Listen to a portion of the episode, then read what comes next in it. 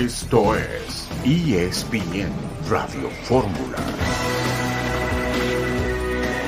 Creo que Infantino no sabía que, que, aquí acababa mi contrato, pero yo creo que él pensó que ya yo estaba para lo que resta del proceso.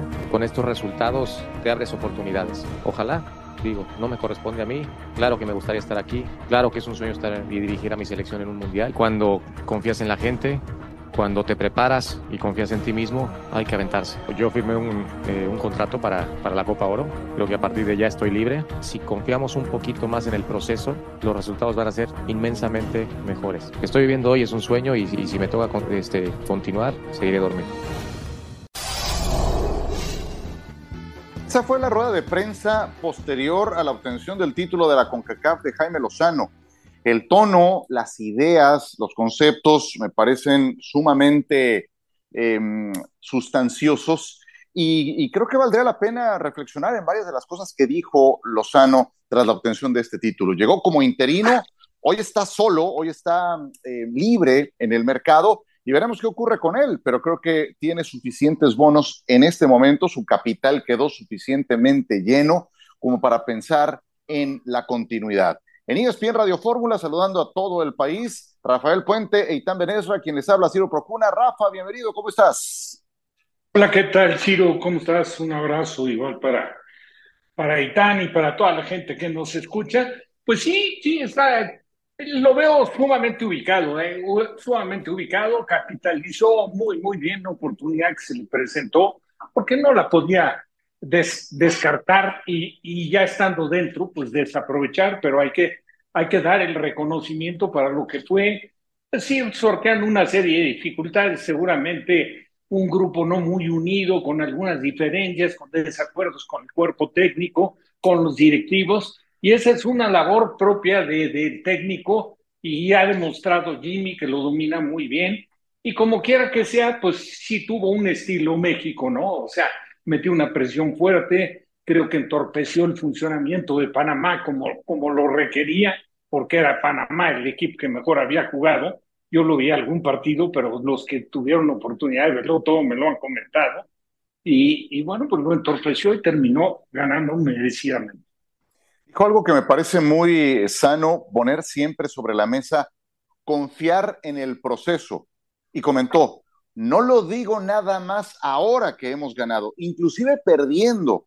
Hay otras cosas que ver. Tendemos a ser muy resultadistas y, creo que eh, da algunas lecciones este verano tan complejo que se ha presentado. Y tan saludos, ¿cómo estás? Muy bien, eh, Ciro, Rafa, amigos, buenas tardes, bien interesante. Eh, como también en ocasiones con selección mexicana pasa mucho, se gana algo, importante o no, y bueno, todo es demasiado positivo, se pierde algo, todo es demasiado negativo. Creo que Jaime Lozano, a pesar de ser joven todavía, de tener un recorrido relativamente joven, es muy ecuánime y le viene bien a un entorno tan volátil, una persona serena como él.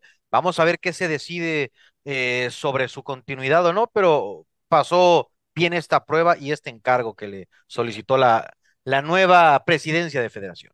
En esa volatilidad que mencionas, Hace un mes todo era crisis, hoy somos campeones de la CONCACAF. No pensemos que somos Brasil, ¿eh? La, lo, creo que los motivos que se exponían hace un mes de por qué el fútbol mexicano atraviesa por un momento complicado, crítico, hay que atenderlos.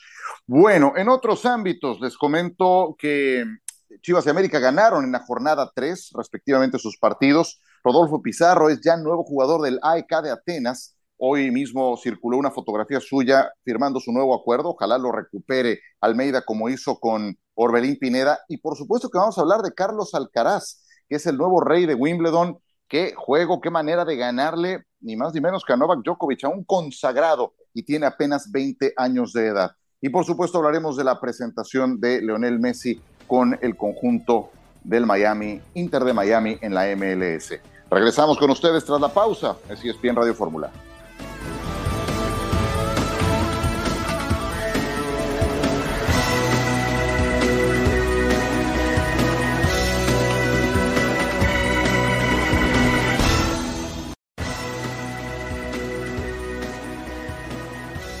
Regresamos en ESPN Radio Fórmula, Rafael Puente, Eitan Benesra y Ciro Procuna. que vamos a seguir platicando evidentemente de este partido. Fue el tema de conversación durante todo este domingo. Hablaremos de lo que hizo bien Jaime Lozano en eh, el planteamiento de este encuentro. Creo que México gana con justicia. Fue superior más tiempo que el equipo panameño, que también tuvo sus oportunidades y su nivel de peligro. Pero manda un cambio. Al minuto 81 sale Henry Martín, que ojo, hizo un estupendo partido Entra Santiago Jiménez y el gol que hace Santiago es espectacular, tomando un balón desde medio campo con la marca de Cummings, que ya estaba condicionado el resto del partido por una tarjeta de amonestación, lo hace nudo y termina definiendo hasta de manera un poco fortuita para el gol de la victoria. Escuchamos voces de protagonistas. Es eh, el guardameta Guillermo Ochoa, hombre récord, nadie ha ganado más veces que él la Copa Oro, Santiago Jiménez, el autor del gol, y Johan Vázquez. Cinco Copa Oro. ¿Esta habrá sido la más especial? Sí, cada una ha sido especial, ha sido particular cada una de ellas. Pero bueno, siempre cuando rompes alguna marca, algún récord, creo que siempre es más bonito, ¿no? Y sobre todo por cómo venía el verano, que fue un verano difícil, turbulento. Había más destrucción que construcción alrededor de esta selección. Eh, alrededor de cada uno de los jugadores. Me puedo dar, dar uno por uno los nombres y, y se les se les destruyó mucho. La cereza en ese proyecto se llama Jaime Lozano. Hay que dejarlo trabajar, más allá de lo que pasa en selección. Por supuesto que, el, tener una estabilidad y dar una estabilidad, que es lo que necesita la selección, con Jimmy se puede encontrar, ¿no? Esa, esa estabilidad para poder trabajar en, lo otro, que está por debajo, que está por encima. Eh, nunca había sentido esa vibración, eh, obviamente siempre se siente cuando haces un gol, pero 75 mil mexicanos gritando en el estadio, mis compañeros metiéndose a la cancha, eh, todos los que estuvieron detrás de la tele también, yo sé que hubo un grito fuerte y como que se sintió que vibró y la verdad son palabras que, que no las encuentro porque al final es pura sensación lo que tengo. Jaime Lozano siga siendo el técnico de la selección mexicana? Todos vimos, no solamente nosotros vimos el cambio, hasta ustedes, toda la gente, hay un cambio que es notorio.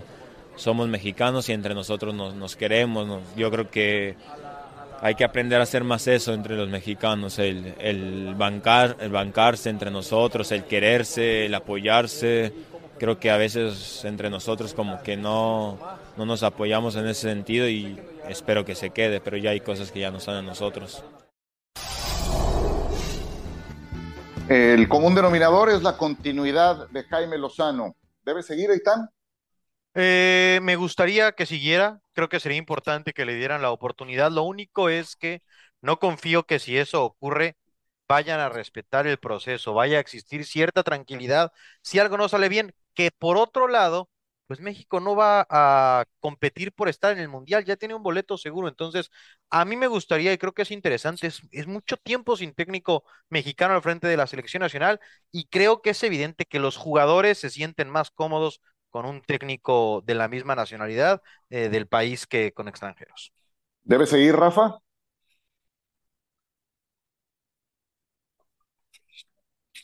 A ver, en un instante recuperamos a Rafael Puente. Yo sé que no tendrá. Ahí estamos, Rafa. Sí. Ah, perdón.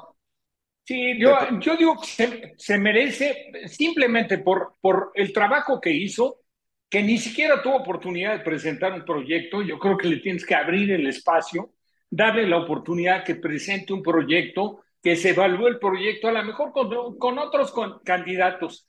Coincido con lo de Aitán en lo que se refiere, y mira que nunca he sido muy que tiene que ser el técnico mexicano, etcétera, porque tampoco es mi, estilo ese, porque reconozco la capacidad de muchos otros. Cuando estuvo la golpe, si alguien ha hablado siempre bien como técnico en el fútbol mexicano, es Ricardo.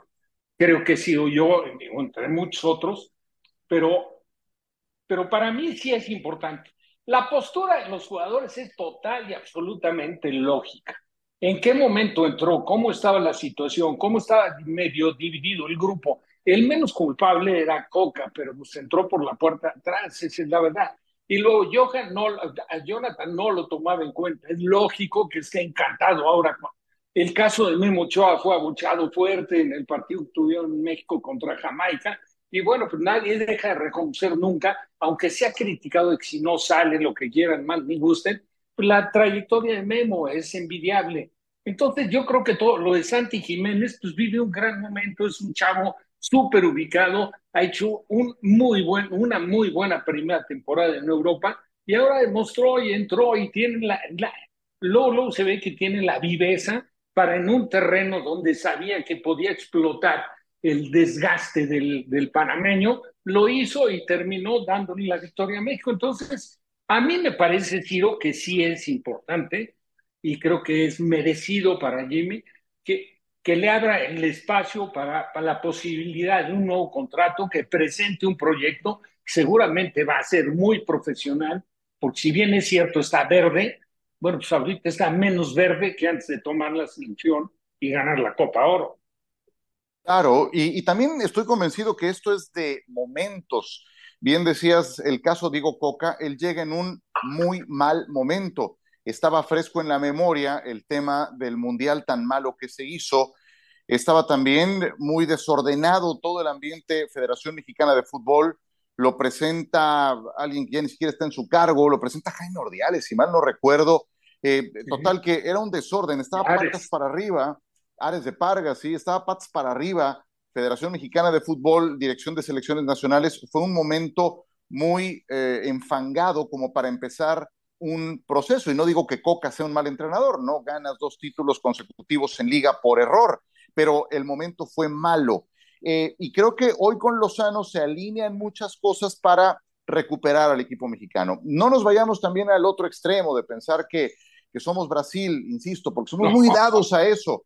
Somos muy dados a eso. Se ganó una competencia que normalmente es obligación para México obtener, en la que Estados Unidos no fue con su primer equipo. Eh, de hecho, ya vimos cómo nos fue contra el primer equipo de Estados Unidos, donde Canadá prescindió de seis de sus principales figuras, yo diría jugadores que marcan una diferencia muy importante. O sea, Canadá sin esos jugadores es otra por completo. Y, y, creo que Panamá da un paso adelante. Creo que Panamá genuinamente fue un equipo muy competitivo y por momentos hubo instantes en este partido, Itán, en que Panamá jugó mejor que el equipo mexicano, estaba eh, atacando con mejor organización, con buenas triangulaciones, con profundidad, y Ochoa tuvo que sacar lo mejor de su repertorio, al menos en un par de veces. Sí, eh, creo que desde hace rato México en general, en CONCACAF al menos es difícil que abrume un rival. Panamá creo que es una de esas selecciones serias que ha trabajado bien. Eh, hizo un buen torneo el equipo panameño. Creo que para ellos era muy importante eh, ganar la Copa Oro. Intentaron con los recursos que tienen. Pero sí, yo también creo que es, e, es difícil y, no es lo que suele ocurrir con el entorno de, de, la, selección mexicana. Vamos a todo o nada. O los peores del mundo y este, la peor región del planeta. O échenos en semifinales del mundial y a ver quién nos detiene. Y ni una ni otra, ¿no? Entonces Vamos a ver, yo no sé cuánta prisa tengan eh, quienes ahora están en Federación Mexicana por nombrar al entrenador del ciclo mundialista, porque no deja también de ser, todos los mundiales son importantes, pero tener la oportunidad otra vez de estar en México y en Estados Unidos, donde se va a jugar de local, pues hay que, hay que tomar decisiones inteligentes para aprovechar esa oportunidad histórica. Eh, Rafa, eh, además de la Copa América del año próximo, que es el principal tema que tendrá que atender Lozano o quien sea designado como entrenador. Hay un par de juegos amistosos, pero especialmente el tema Copa América sí va a implicar otro desgaste, una exigencia mayor. Como bien decías, no hay eliminatoria, pero ese va a ser un animal totalmente distinto. Eh, ¿cómo, ¿Cómo ves al equipo mexicano? Porque genuinamente creo que se recuperó en su rendimiento futbolístico a algunos futbolistas. No sé qué opines. Johan Vázquez creo que da un paso adelante. Creo que Orbelín Pineda también. Henry Martín tiene una gran competencia. ¿Cómo ves ese, esa cuota de talento del equipo mexicano ahora?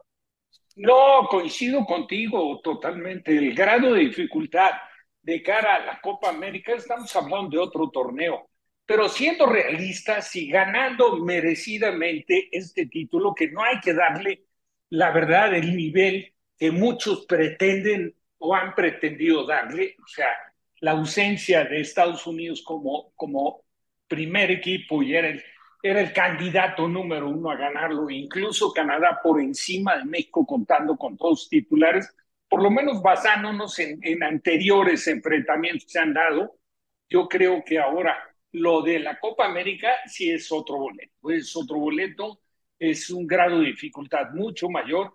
También hay que ser consciente, y estoy totalmente de acuerdo contigo, no todos los jugadores levantaron el nivel. O sea, por ejemplo, para mí Sánchez lateral, con todo respeto, Sí. quedó a deber.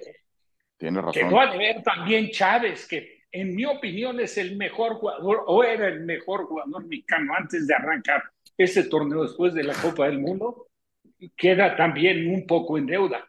Como hay otros, el caso de Henry me parece que cumple una labor fundamental en un partido de desgaste, jugando solo al frente y la verdad comprometido en, muy en lo físico contra los panameños de buena talla. Eh, Entonces, eh, pero también vamos a ser realistas. Yo creo que cada uno de los elementos que hay en México tiene nivel para jugar mejor de lo que lo hicieron en esta Copa. Entonces fue, nada, subir un par de escalones y meterte cerca del nivel que te corresponde, pero todavía falta para competir con los sudamericanos. Por supuesto. Ese diagnóstico que tan concretamente expuso Juan Carlos Rodríguez, el comisionado presidente de la federación, tiene que continuar. Ese, ese no puede, ese era para ayer, es imprescindible. Más allá de que se haya ganado la Copa Oro, es fundamental que se ejecute porque no estamos sobrados de talento, ¿eh? no lo estamos y coincido con lo que dices de Jorge Sánchez. ¿eh? Coincido, creo que queda de ver en este torneo, puede ser capaz de cosas geniales, pero también de despistes bárbaros. Vámonos a pausa y seguimos.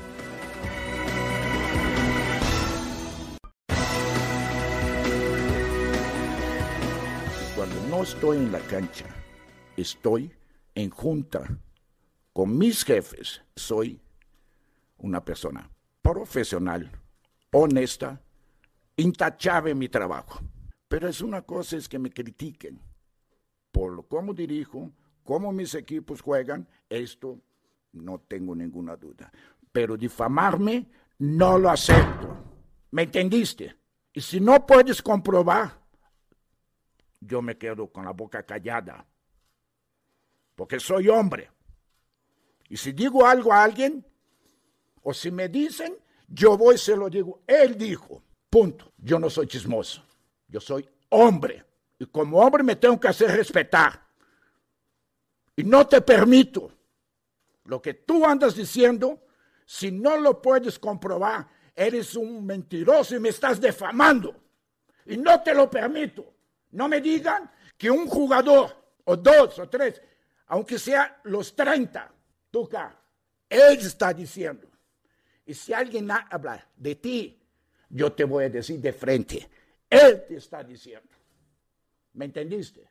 Y lo que tú me estás acusando, eres mentira. No lo puedes comprobar. Y esto no te lo permito. Y hay un otro que invité y no viene. ¿Por qué no viene? En otros países, lo que tú y él hace es motivo de demanda. Los puedo demandar. El huracán Tuca se dejó sentir con intensidad.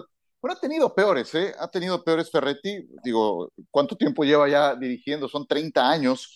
Eh, no quiere decir que, que sea grato, pero eh, lo hemos escuchado en otras ocasiones ya en un repertorio que cuando se presentan ya deben de tener hasta guardado ahí en la biblioteca de, de ESPN en el No Top Ten eh, situaciones de este tipo. ¿Qué fue lo que puso así a Ricardo Ferretti? Eh, yo pensaría que el rendimiento de su equipo lo tiene muy incómodo, los refuerzos que llegaron tarde, los cero puntos que tiene en la tabla general, pero hubo un detonador en esta rueda de prensa que fue la que causó esta explosión. León Lecanda está en la línea telefónica. Te saludo con mucho gusto, León. ¿Qué puso de esta forma Ferretti? Ah, perdón, aún no tenemos a León Lecanda. Creo que es muy importante el contexto. Quería que León nos lo ampliara, lo, lo, lo pusiera muy concretamente, porque tiene que ver con un tema de si estaba o no presente en algunas de las prácticas, si se ausentaba de algunos de los entrenamientos y es importante saber hacia quién fue, cuál fue la pregunta que se le hizo y que generó semejante reacción. me parece muy importante para continuar con el tema. Mientras tanto, podemos bordar, si gustan, o si, o si estamos claros en ese sentido, con eh, Eitan el rendimiento del equipo, que se ha dejado mucho que ver, mucho que desear y que perdió ante Tijuana el viernes con un autogol al minuto 92 de Cambindo, uno de sus refuerzos. Y, y es que creo que también eh, no es una casa, hay, hay mucha presión. Cruz Azul es último del torneo, va empezando, sí, pero ha perdido sus tres partidos, no funciona el equipo. Antes de este juego con Tijuana, lo que pasó con, con Jurado en ese error eh, infantil, eh, está siendo difícil lo de Ricardo Ferretti, que además desafortunadamente para él, pues en Juárez tampoco le fue del todo bien, entonces me da la impresión de que, de que es una respuesta que hay tensión en el entorno de, Ricardo Ferretti y de Cruz Azul. Y el próximo rival es eh, el Inter de Miami, que presentó Rafa a Leo Messi este fin de semana. Eh, hombre, que también es sotanero de su conferencia, ¿eh? hay que decirlo, es duelo de sotaneros ese esperado Inter de Miami contra Cruz Azul, pero se da la pequeña casualidad de que allá tienen ni más ni menos que a Leonel Messi. El tema es que, pues, el Tuca se puso así. ¿Qué te pareció? Pues mira, no, no muy ajeno a los momentos críticos, difíciles, que, que lo que sea de cada quien en la trayectoria del Tuca como técnico han sido los menos. Han sido muy pocos, pero sí recuerdo algunos incluso mucho más violentos de lo que acabo de escuchar. Aquí fue, sí, contra alguien que está a disgusto, que según interpreté, pues ya sabes que tampoco es, es tan sencillo eh, captar exactamente qué es lo que pretende o lo que quiso decir, pero sí me dio la impresión de que estaba cuestionando al reportero, de que el reportero había recibido algún comentario de un jugador y entonces que no daba el nombre y que por eso estaba muy incómodo. Así lo interpreté yo, eh, puedo estar equivocado, pero, pero al margen de eso y que esté uno equivocado, en el toca pues no es otra cosa que la reacción a un momento crítico, difícil, que a lo mejor él, pues, como que pensó que estaban cerca de poder conseguir salir de la mala racha esta en el partido de Tijuana, se había puesto adelante con, yo creo que un error no, no, no, no provocado por, por, eh, por, Corona, por la edad ni nada, sino se quiso adivinar en el tiro libre, se metió un medio paso y te cuesta mucho recuperar eso cuando alguien le pega fuerte como Rivero. Y luego, pues la verdad es que después el equipo, yo creo que de los tres partidos, por lo menos lo que yo le he visto es el partido que mejor jugó y que no pensé que perdiera, tampoco pensé que ganaba, pero bueno, pues ahí estaba el partido y terminó un autogol dejándolo fuera, ¿no? Y esa situación creo que sí está rebasando un poco al Tuca en lo que a presión se refiere.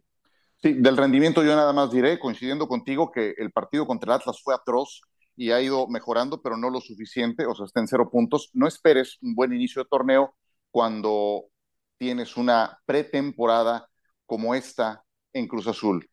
Y lo peor es que no es nuevo, esto les pasa siempre refuerzos tarde, que al final no se quedan, mal escogidos, etcétera, etcétera. Contexto, León Lecanda, gusto en saludarte. ¿Por qué se puso así Ferretti? Saludos. ¿Cómo estás, Tiro? Fuerte abrazo y un abrazo a todos en, en ESPN Radio Fórmula. Sí, muy molesto estaba hoy Ferretti en la rueda de prensa, en lo que él califica como difamaciones, como notas que no son verdaderas, versiones periodísticas, eh, pero lo cierto es que él mismo lo admitió. Me parece que, que tiene que ver mucho por ahí la crítica tan dura. Es el rendimiento de Cruz Azul. El equipo celeste sotanero general tiene solamente un gol a favor, seis en contra. Y no solamente estas tres derrotas en fila en el inicio de la apertura 2023, sino seis en los últimos siete partidos de Liga MX. Si nos vamos al torneo anterior donde el equipo se quedó corto, no clasificó a la liguilla, que era el objetivo por el cual había llegado a medio torneo tras reemplazar a Raúl El Potro Gutiérrez, y creo yo que el mismo Tuca Ferretti lo sabe, lo reconoce. Al final, después de esa conferencia bastante álgida, Ciro nos dio una entrevista en exclusiva para ESPN, y él mismo admite que el equipo no está funcionando bien, el equipo no está jugando a su nivel, que colectivamente no han encontrado todavía medida de juego, indudablemente eso requiere horas extras, trabajo adicional para que el equipo encuentre otra vez el rumbo. El tema fue una pregunta en relación a si se ausentaba de algunas prácticas.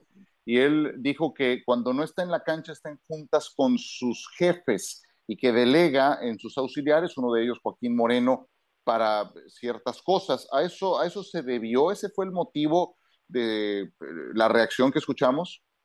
Sí, en realidad ni siquiera fue una pregunta, Ciro. Ahí estábamos en la conferencia.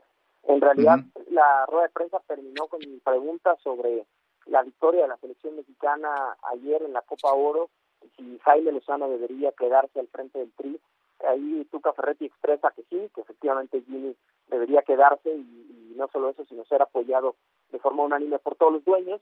Ahí el jefe de prensa Cruz Azul dio por terminada la conferencia y fue cuando Tuca dijo, espérenme tantito, un momento, por favor, y es cuando lanza el mensaje que tenía. Y efectivamente tiene que ver con, con ese tema en específico del que estás hablando.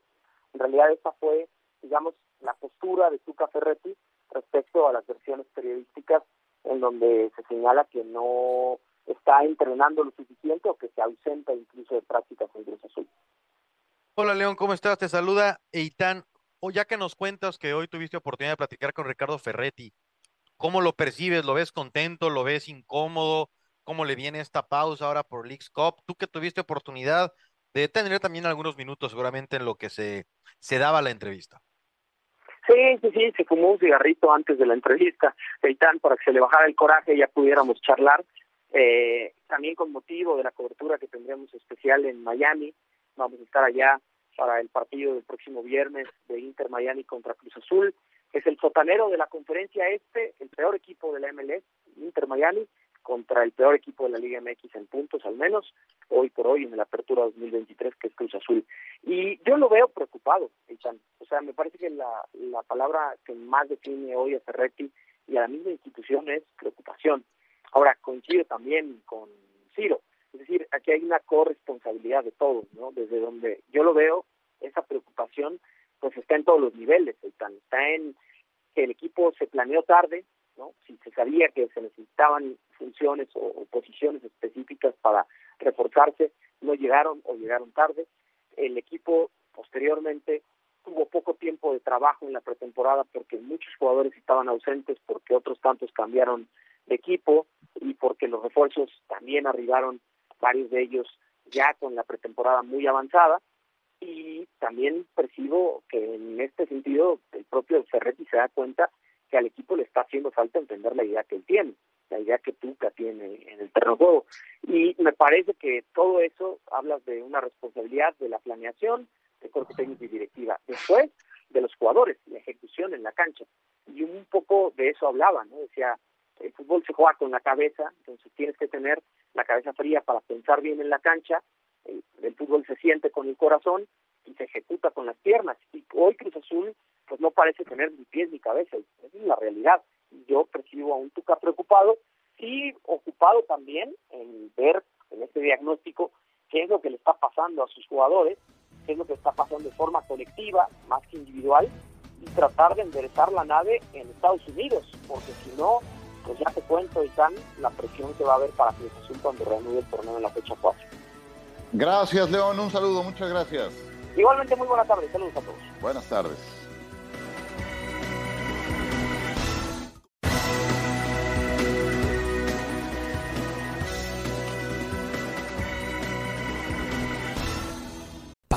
Determinación y constancia es lo que te hace campeón y mantiene tu actitud de ride or die baby. eBay Motors tiene lo que necesitas para darle mantenimiento a tu vehículo y para llegar hasta el rendimiento máximo. Desde sobrealimentadores, sistemas de sonido, tubos de escape, luces LED y más. Si buscas velocidad, potencia o estilo, lo encontrarás todo en eBay Motors. Con más de 122 millones de piezas, siempre encontrarás justo lo que buscas. Y con Guaranteed Fit de eBay, tienes la garantía de que tu pieza quede perfectamente a la primera o se te devuelve tu dinero. Porque con eBay Motors, quemas llantas y no tu dinero. Con las piezas que buscas, a los precios que quieres, tu auto se convertirá en el MVP que te dará el triunfo. eBay Motors. ebaymotors.com Solo para artículos elegibles se aplican restricciones. Vuelta con ustedes en ESPN Radio Fórmula. Hablemos eh, un poco en eh, relación al próximo compromiso de Cruz Azul, porque el próximo compromiso es justamente contra el Inter de Miami.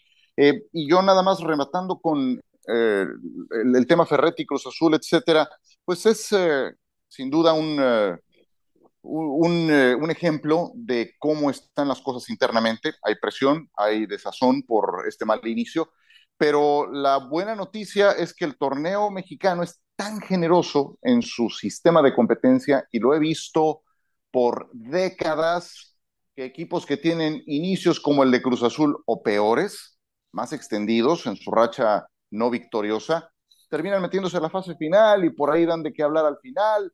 No digo que sean campeones, esos casos son muy, muy eh, contados, pero el sistema te permite eso, que eso es una especie de puesta a punto, que tomes tu mejor momento sobre el final cuántas veces lo hemos platicado, pero estamos haciendo el programa del día de hoy y al día de hoy, 17 de julio, el peor equipo del torneo es Cruz Azul, así lo dicen los números. Y a todo esto van a jugar contra el Inter de Miami de Leo Messi. Así se vivió ayer su presentación en Miami. Bueno, antes que nada quiero dar las gracias a toda la gente de Miami por este, este recibimiento, este cariño de que llegué acá a la ciudad. La verdad que que estoy muy ilusionado, muy feliz de, estar acá en, Miami y estar con ustedes.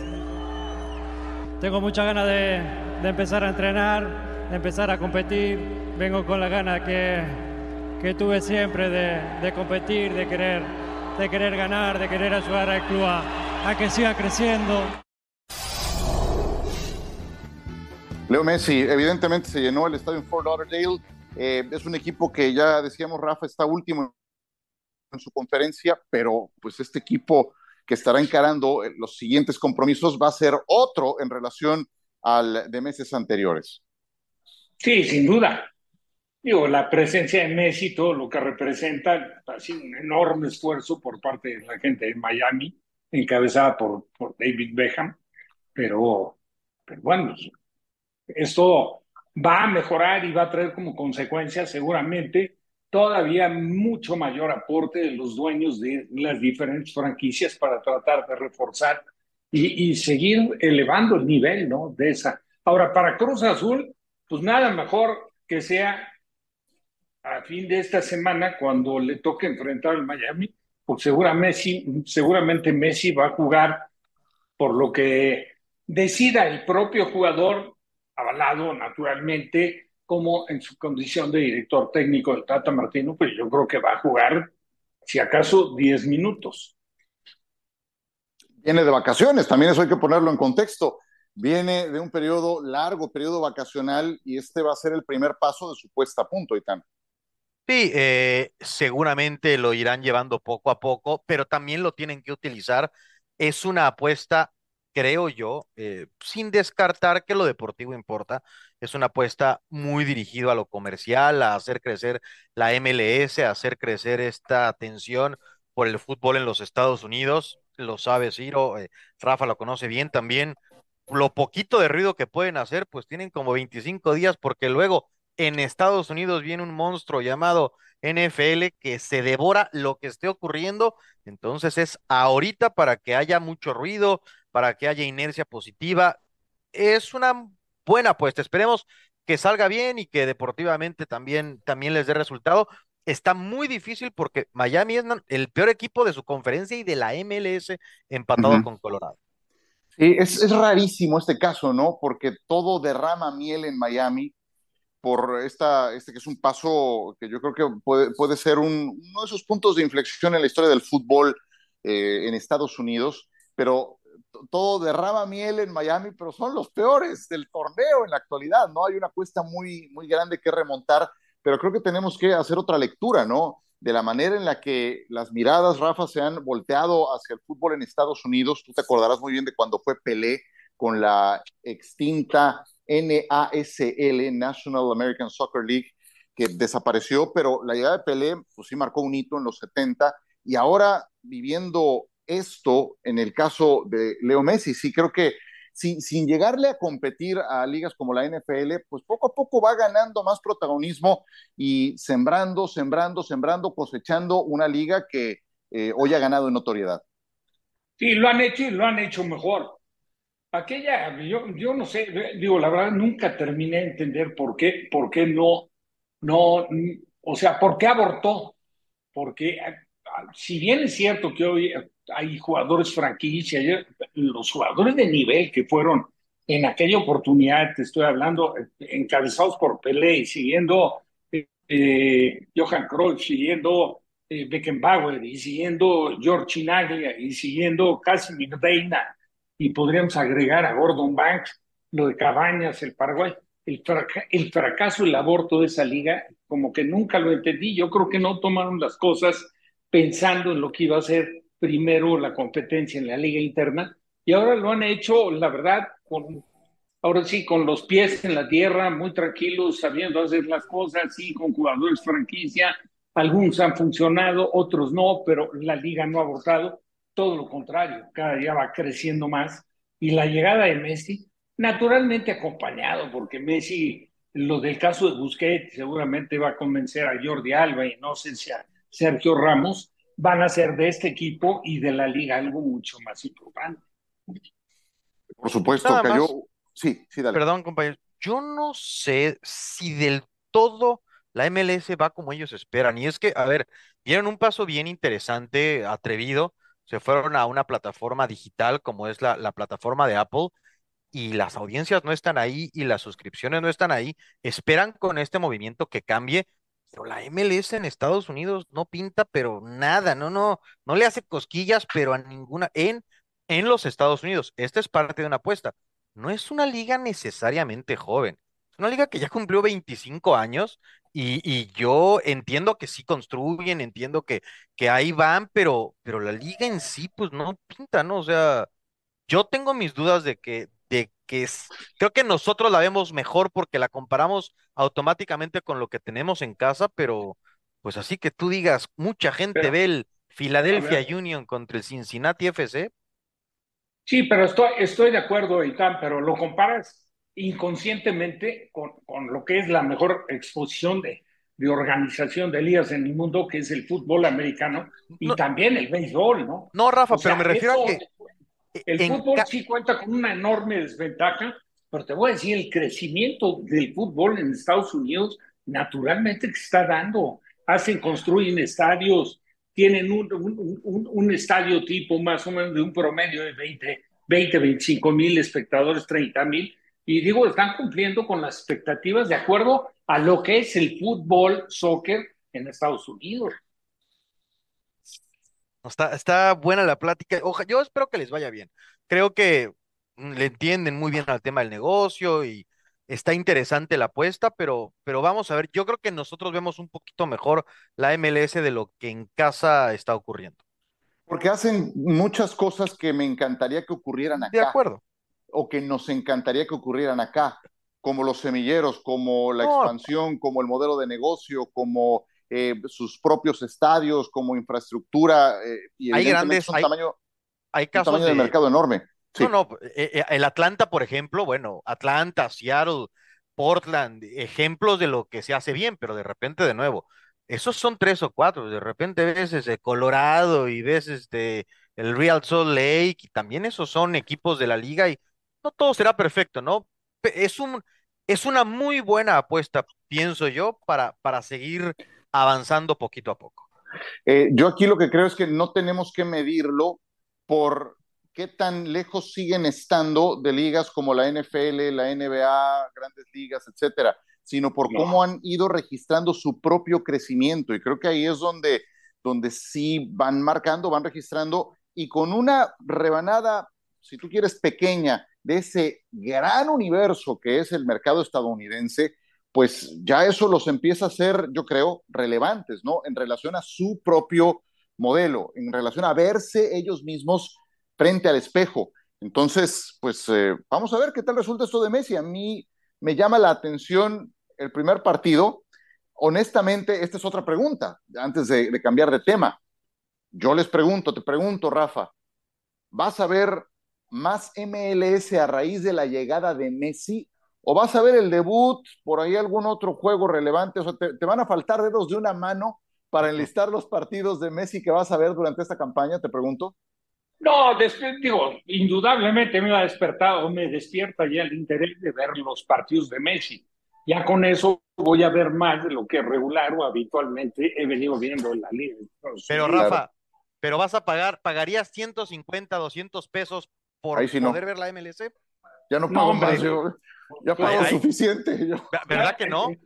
Si te cuento lo que me gasto. Es que, pero es que es lo que, hay que hacer ahora, ¿no? Para ver la MLS hay que pagar y, y yo no, no creo que Messi sea suficiente. Está, insisto, bien interesante, pero creo, estoy leyendo, por ejemplo, del 22 al 23, ah, eh, datos que son públicos, la liga tiene 4% más de audiencia, de asistencia en estadios.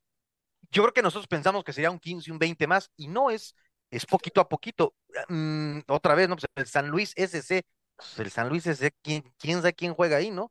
Eh, pero está, es una liga que creo que en lo comercial lo hace muy bien, que en lo deportivo es una apuesta siempre de tener grandes, grandes figuras que hagan goles y porteros que no detengan muchos para que queden 4 a 2 y la pasemos a gusto. Muy bien. Pues eh, cambiemos de tema porque ya nos quedan nada más cinco minutos de programa y vamos a, escuchar a Luis Alfredo Álvarez porque creo que vale mucho la pena oh. em, lo que ocurrió este fin de semana con Carlos Alcaraz. Eh, nada más, pues por última vez en el próximo mes y medio, eh, les cuento que en la liga ganó el América y se vio muy bien. Debutó Quiñones en el 3 a 0 ante Puebla. Pudo ser peor, la verdad. El, Puebla se vio muy, muy disminuido ante el conjunto americanista. Volvió a ganar Chivas, eso ya lo sabíamos desde el fin de semana, desde la semana pasada, pero también le ganó al Athletic Club de Bilbao, un partido que se definió en penales. Em, Chivas es líder con nueve puntos, ahí están para lo que se ofrezca. Es un saldo muy interesante y lo que me parece más relevante en relación a a esas sorpresas inesperadas, pues Juárez. Juárez ya fue a ganarle al América en el Azteca y fue a ganarle a los Diablos Rojos del Toluca ayer en la Bombonera. Dos cuatro se impusieron. Otros que andan por ahí maltrechos, como el caso de Cruz Azul, como un Pachuca que todavía no gana, es parte de lo que ocurre con esta jornada 3. Si se empezaban a encarrilar con la liga, pues pónganlo en pausa, porque nos vemos dentro de un mes y medio, porque los equipos mexicanos se van a recaudar dólares en esta Leagues Cup, que a ver cómo sale. Bueno, no sé si tengan algo muy rápido que comentar de, esto que vimos, Rafa, en la liga, antes de ir con Luis Alfredo, para estos últimos minutos. No, digo, creo que por encima de todo, destacar el debut de Quiñones con América, ¿no? Digo, respetando todo lo que hicieron varios equipos y todo, pero pues, este hombre llega y pisa y pisa fuerte. Habría que, hay quien piensa que, que si la camiseta de América le iba a quedar grande, para nada. Qué actitud, qué postura. Qué importante. Sin duda, y le faltan, le faltan varios jugadores al América todavía. Luis Alfredo Álvarez, voz autorizada, muy representativa del tenis actual. Tenemos campeón de Wimbledon, Luis Alfredo, gusto en saludarte. Carlos Alcaraz ha logrado algo realmente impresionante. No lo digo únicamente porque eh, es un jugador muy joven, sino el hecho de la adaptación tan rápida que ha tenido del el ah, polvo de ladrillo al césped. Lo digo porque venía de una lesión, unas molestias físicas jugando la semifinal de Roland Garros. Quizá por los nervios, ¿no? Se acalambró, todas estas cosas. Ha tenido un año un poquito accidentado, más allá de que alcanza su sexto título de la temporada. Pero lo cierto es que no es fácil adaptarse del polvo de ladrillo al césped. Y él lo hizo ganando el torneo de Queens, apenas su cuarto, quinto torneo de por vida en uh, césped. No es fácil hacer esto y mucho menos llegar a una final el mismo año en Wimbledon contra Novak Djokovic y haber uh, conseguido este maravilloso, impresionante triunfo. Carlos Alcaraz demuestra que es un todoterreno.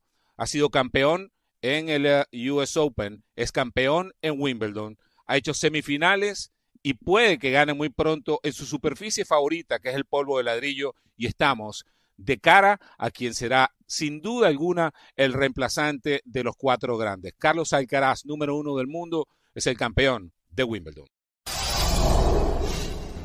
Qué bien lo pone en palabras nuestro compañero Luis Alfredo Álvarez.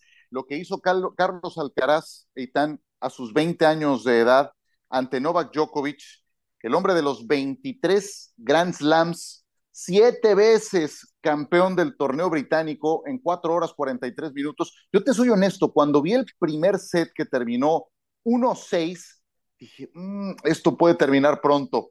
Pero qué bárbaro, ¿eh? Qué resiliencia, qué manera de levantarse de este chamaco de apenas 20. Sí, a mí me gusta mucho esto cuando ocurren que se van grandes leyendas que nos preguntamos siempre, ¿no? Y nunca volveremos, y será que no. Y llega Carlos Alcaraz, al menos en el tenis, y parece que tomará eh, con creces la estafeta que han dejado Federer, que está por dejar Nadal, y que parece él ayer le empieza a arrebatar a Djokovic. Rafa, estas nuevas generaciones, qué bárbaro.